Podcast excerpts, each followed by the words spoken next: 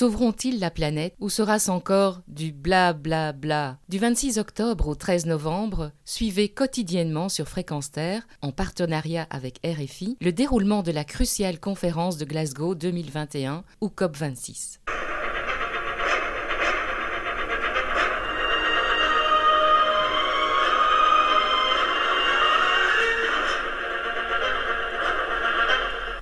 Alors que 50 000 à 100 000 personnes, principalement des jeunes, défilaient ce samedi 6 novembre 2021 dans les rues de Glasgow, que dans le monde entier, des marches pour le climat étaient parallèlement organisées, ou des actions de désobéissance civile, comme celle d'Extinction Rebellion dans la capitale de l'Europe, avec un impressionnant sit-in aux abords du Parlement et de la communauté européenne,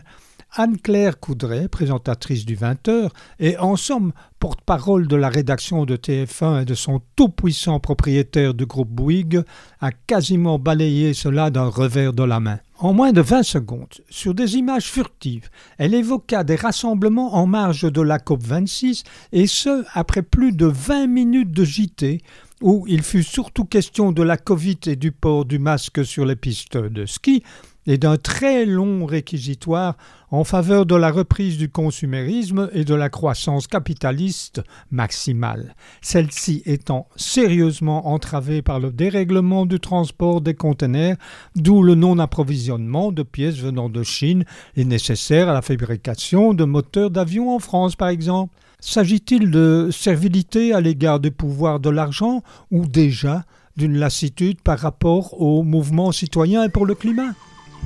Retrouvez et podcastez cette chronique sur notre site fréquenceterre.com.